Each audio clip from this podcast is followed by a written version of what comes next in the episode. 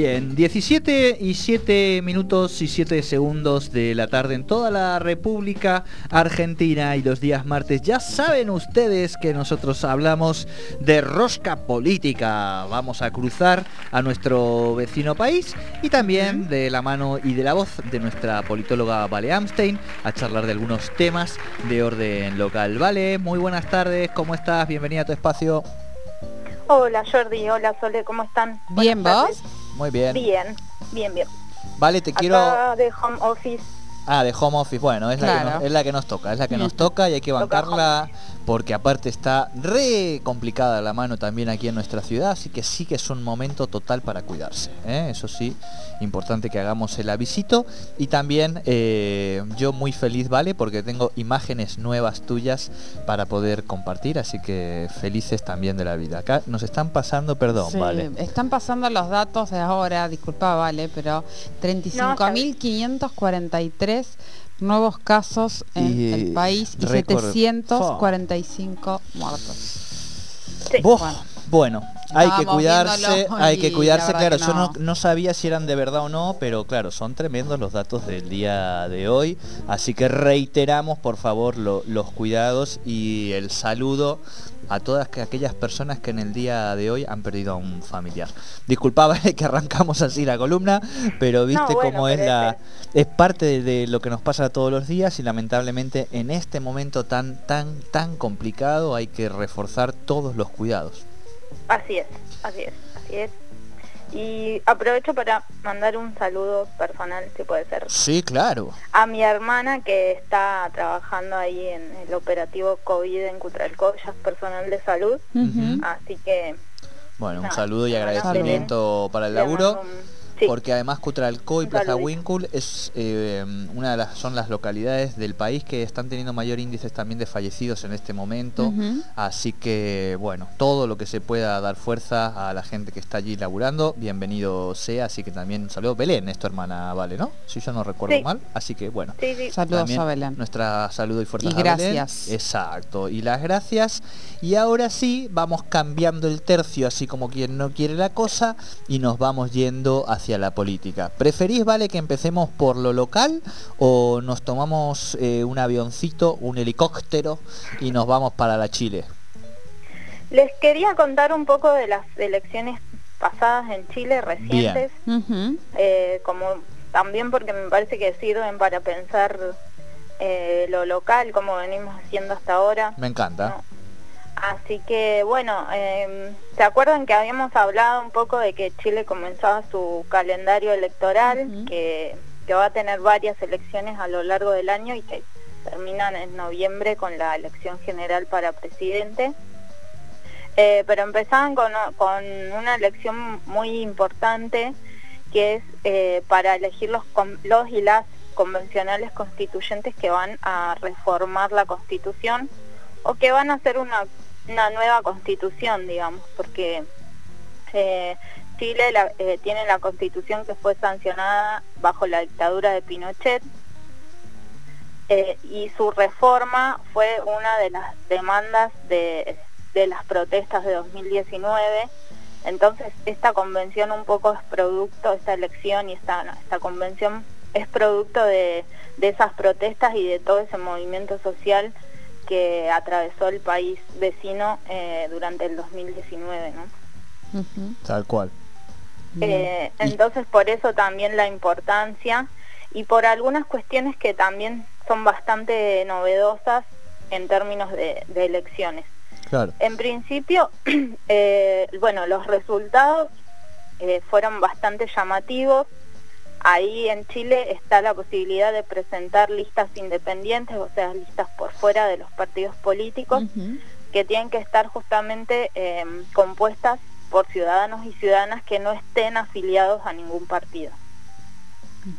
Y esas listas fueron las que cosecharon el, mayor porcentaje de votos, la mayor cantidad de bancas dentro de esta convención una convención que tiene, va a tener 155 representantes, que, que tiene que ser eh, paritaria, o sea, no solo que las listas eran paritarias entre hombres y mujeres, sino que la convención también va a ser paritaria. Eh, eso también es, un dato muy interesante. Y que además va a incluir representantes de los pueblos originarios, que también fue otra de las... Importante, claro, una buena conquista, sí, muy importante. Entonces, bueno, esta, este dato de las listas independientes es uno de los principales dentro de estas elecciones. El otro dato es que le fue bastante mal a los dos principales partidos que, son los actores más importantes en términos de partidos de, Chile.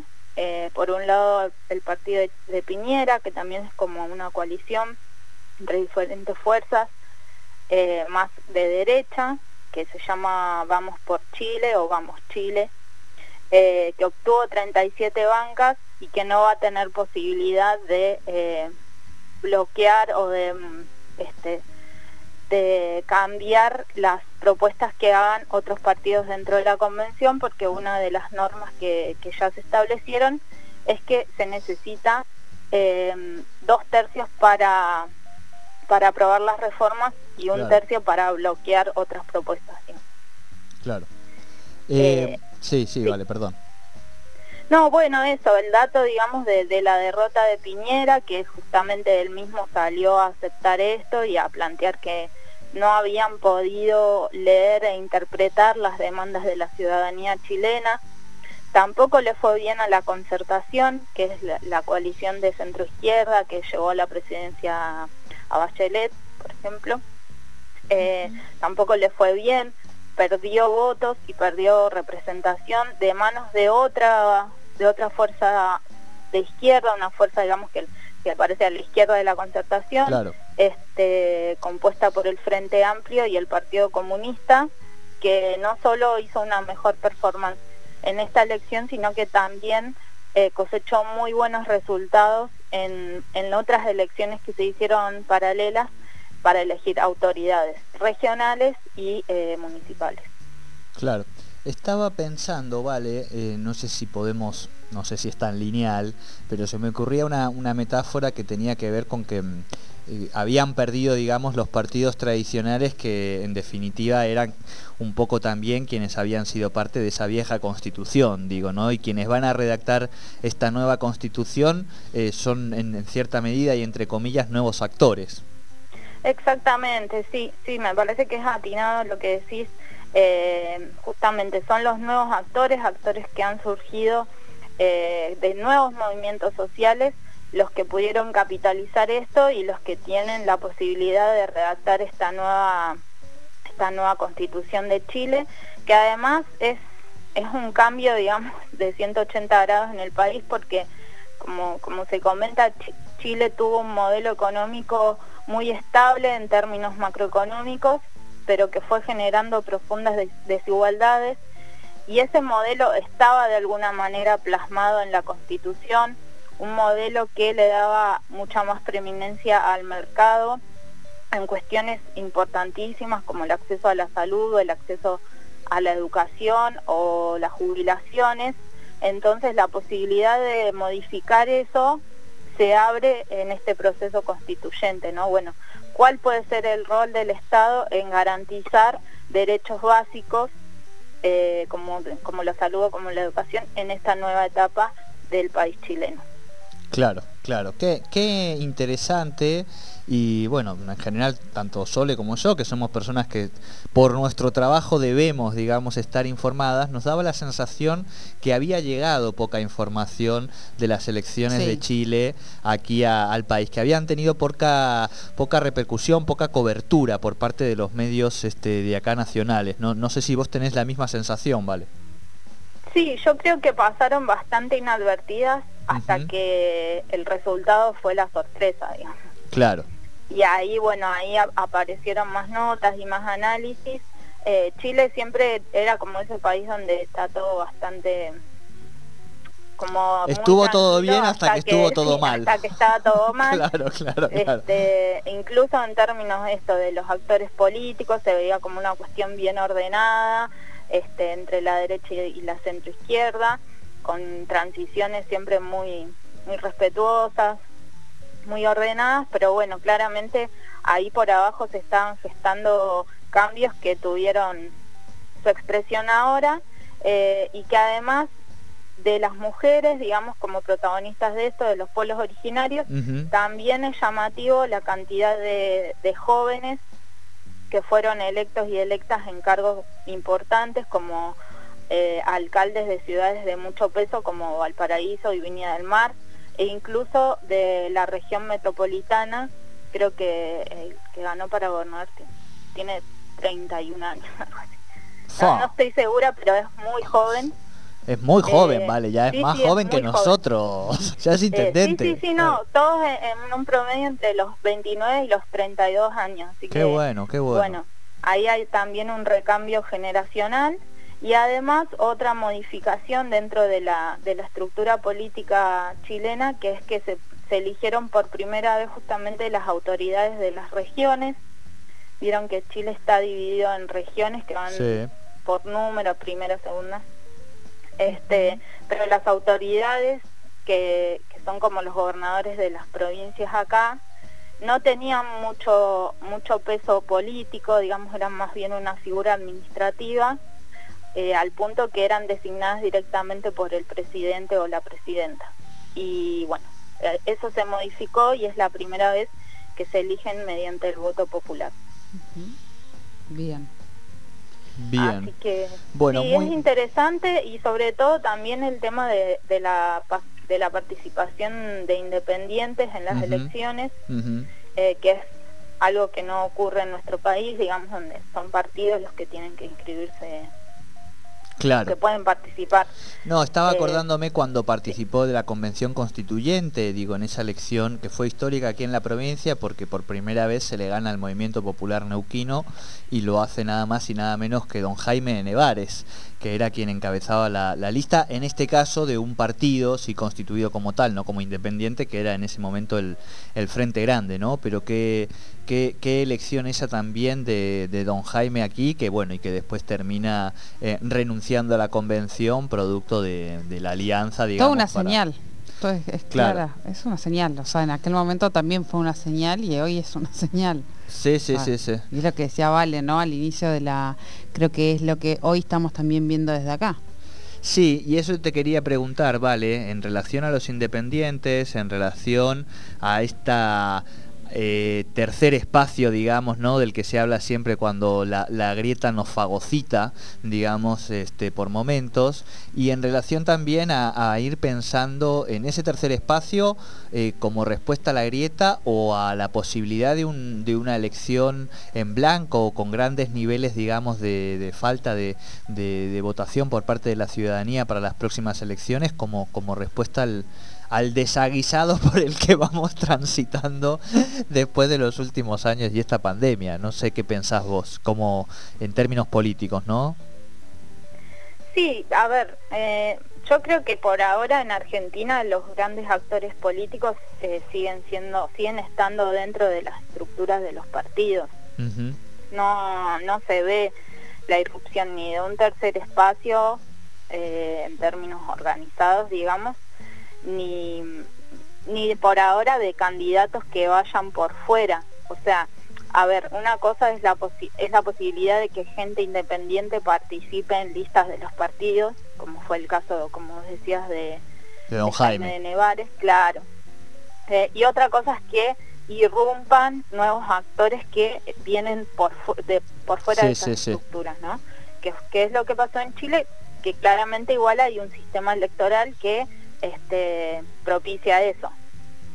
No, es posible que suceda de la misma manera en Argentina, por las características del sistema electoral y del sistema de partidos.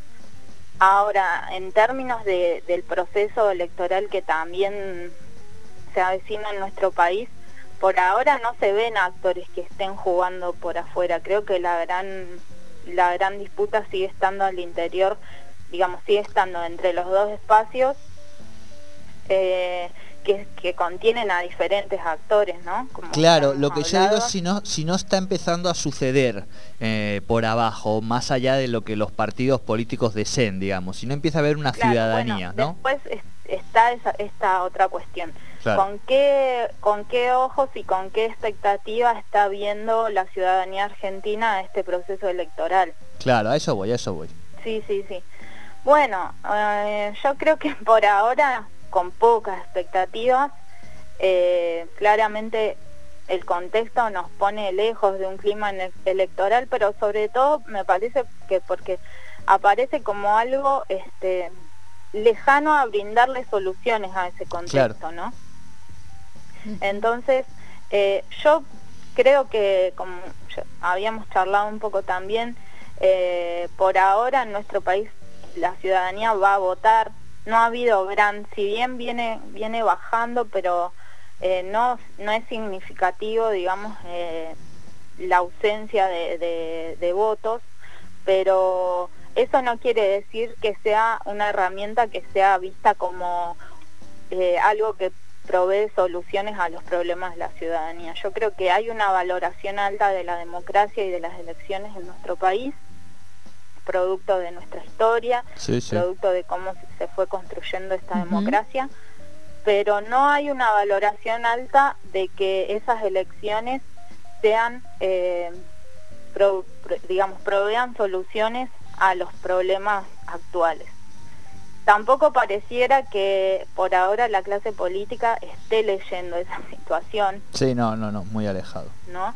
Y esté buscando, digamos, este, propuestas que, renueven un poco eh, las ganas y la confianza de la gente en, esta herramienta.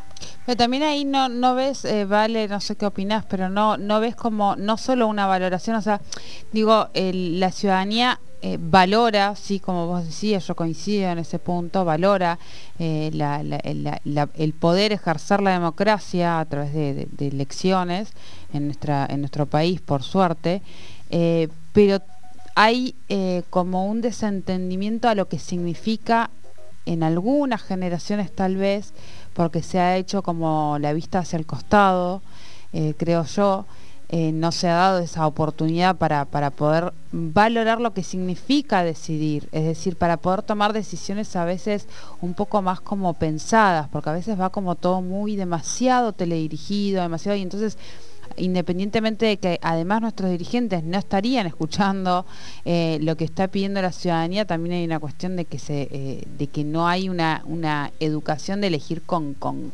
razonamiento, independientemente de que uno esté de acuerdo o no con lo que vota, me parece que va más allá de eso, ¿no? Sino eh, de, tener conciencia de elegir, de recordar, de poner en el tapete todo lo que ocurre, digo, hoy tenemos herramientas donde podemos acceder a eso, está bien también elegir qué es lo que es verídico de todo eso que uno que ve, como para poder tomar una, elección más pensada, pero me parece que lo que lo que falta un poco también en nuestra ciudadanía, y no sé si esto se repetirá en otros países, tal vez como Chile, es eh, meter un poco más la clavija en esto de poder pensar qué es lo que estamos haciendo con ese voto que metemos en, en una urna. Sí, digamos, cada vez las elecciones se viven más coyunturalmente eh, y se viven más, digamos, como una cuestión de... Sí, como lo ah, anterior, quiero que no esté esto y, ahí voy con, mi locura, ¿no? Exacto. Eh, pero también un poco desde, desde la política, desde los partidos, se actúa en ese sentido. Me parece que ahí hay como una, una retroalimentación bastante... Eh, aunque yo no, no la valoro como positiva, digamos. Eh, sí, yo creo que mm, hay, digamos que, que sí se debate política y se hace política en otros, en otros ámbitos por fuera de los partidos y después hay que ver cómo eso termina siendo incorporado, ¿no? Como pasó en Chile, digo, el movimiento feminista es un actor político o es una actriz, es una actora eh, pero tiene fuerte incidencia en los procesos políticos. Eh, los jóvenes también por su lado. Hay como espacios donde se debate la política eh, que están en, otros, en otros lugares y que después hay que ver cómo, cómo los partidos políticos los pueden incorporar y los pueden canalizar y pueden ser parte de las elecciones también. es un país con, con una tradición sí de discusión y de debate político lo que me parece que, que no termina siendo estando del todo claro es, bueno, ¿para qué sirve mi voto en cada, en cada contexto y en cada situación si después yo no, no puedo ver cómo ese voto se transforma en soluciones concretas a mis problemas. Hay un descreimiento. Claro, pero en el caso de lo que a mí me parece interesante también ese fenómeno que decía Vale de, bueno, por lo menos en la Argentina es, eh, no, no, voy a, no voy a cambiar nada con mi voto, pero voy a votar igual porque hay que bancar la democracia, ¿no? Digo, es como un poco así. Y en otro país, claro, uno puede mirarlo al lado, estoy imaginándome una viñeta, un ilustrador, ¿no? Alguien que hace esos dibujos que, que alumbra tanto y, el otro con el voto diciendo, bueno, yo, yo aspiro a que cambie algo, digamos, sabiendo que tampoco finalmente puede cambiar mucho, ¿no? O sea, digo, hay acá como una resignación en ese sentido que no inhibe, digamos, de ir a votar y de bancar la democracia. Sí, sí, sí, creo que, hay bastante de eso. Eh, y bueno, mientras los, los actores políticos no, no lean un poco por abajo lo que está sucediendo, eh, vamos a seguir así. Vamos a ver, audio. Ahora, por ejemplo, claramente las elecciones eh, y el clima preelectoral atraviesan cada uno de los de las acciones, tanto del gobierno como de la oposición, están las internas más que abiertas. Si uno lee cualquier nota de política, se va a enterar de cómo se está disputando dentro de Juntos por el Cambio y adentro de todos. Pero eso como que no, no se ve este, en correlación con lo que le pasa a la gente y con las necesidades que tiene. O sea, hoy recién conocimos eh, cuánto necesita una familia para no ser pobre y, y la canasta básica sigue aumentando y... 66.217 pesos. Familia de un varón, una mujer, ambos 30 años y tres hijos de 5, 3 y un año. Familia de una señora con su mujer y su madre, 50 mil pesos. Y varón de 35, señora 31, hijo de 6 y hija de 8, 62 mil pesos. Claro.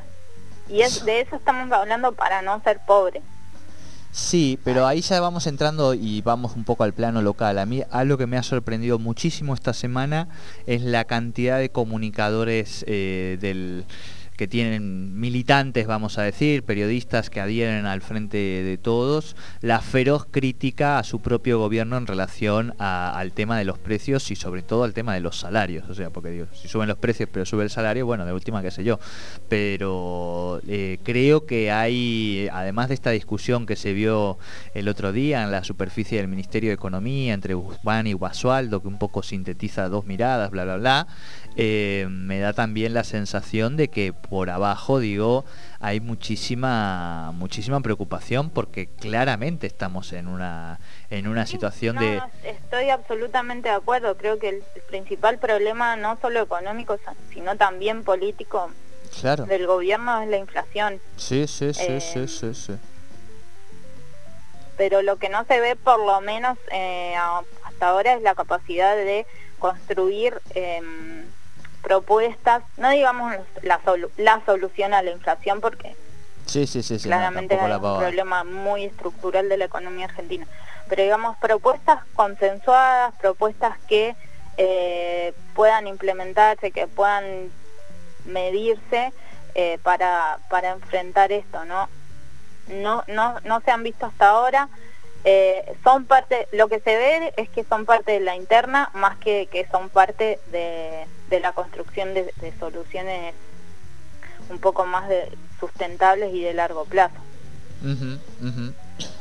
Sí, eh, pero bueno, ¿Qué es mm. eso? Este es el país que tenemos, ¿qué va a ser? Este, este es, el, momento que estamos transitando, te diría también. Quizá dentro cuando la cosa esté un poquito mejor, pero me parece a mí que se vienen, perdón que esté negativo, ¿no? Pero digo, en términos políticos creo que eso, este dato que nos acaba de dar la realidad, esta cachetada que hicimos que no, que no pasa nada, que seguimos, no, no, vamos a ver las imágenes de colapso, vamos, o sea, se vienen meses muy, muy duros con una mecha muy corta de la sociedad. O sea, yo vale, y esto es un poco también mi, digo, capaz que uno se equivoca, pero no sé hasta dónde no puede aparecer incluso algún fenómeno social por afuera, una, digo, una estación estación de tren que explota todo, ¿viste? Alguna situación que, se le escape, digamos, a la, a la, grieta, tanto al oficialismo como a la oposición, que no tenga en su esencia o que sea fenómeno producto de eso, sino que aparezca algo por afuera eh, como fenómeno social de agotamiento a, estos años, a esta crisis, a esta pandemia, a esta, a esta situación. Sí, sí, sí, eso es una situación que está latente. El otro día leía a alguien en Twitter eh, que decía, esto ya no parece una olla a presión, es una olla a presión. Claro, claro, claro, eh, Esa es la sensación, lo decía un consultor político bastante importante. Em, después, cómo eso puede canalizarse en Argentina, la verdad, eh, yo no lo sé. No, lo sé si hay posibilidades de que haya eh, revueltas, que haya protestas masivas. Eh, no lo creo que no lo sabe nadie. No, nadie. O sea, creo que no lo sabe nadie porque claramente eh, hay, hay un descontento muy fuerte y hay una cantidad de necesidades no resueltas que cada día son más. Este, y bueno, esa es por eso también esto que, decimos, bueno, cómo lo lee la clase política y cuáles son los mecanismos que, establece para poder canalizar eso y cómo se para frente a este proceso electoral que si bien es de medio término y siempre fueron como las elecciones, las hermanitas menores de las elecciones en Argentina, pero, eh, pero que claramente hoy cobran otro peso porque también, digamos, desde la clase política se le está dando otro peso, se está poniendo como toda la carne al asador en, ver cómo resolver e, la, cuestión electoral, pero sin leer que esto sea eh, en base a canalizar demandas por abajo. Bueno, qué complicado el panorama. Eh, sí, complicado.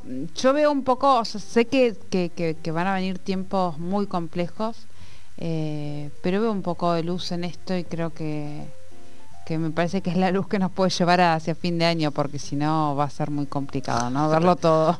si, no, si no nos corta Calfa antes la luz, ojo, digo, porque esto, esto, ya estamos ahí. Perdón, perdón, audiencia, vamos, seamos positivos, audiencia, seamos positivos. Vamos a salir de esta como hemos salido de todas. Estamos en, el, en mitad del río, estamos en mitad del río, eso es cierto. Y el agua a estas alturas del otoño, pues coño, está fría, ¿para qué nos vamos a engañar? Pero vamos a llegar al final de la otra orilla, que sí, vale.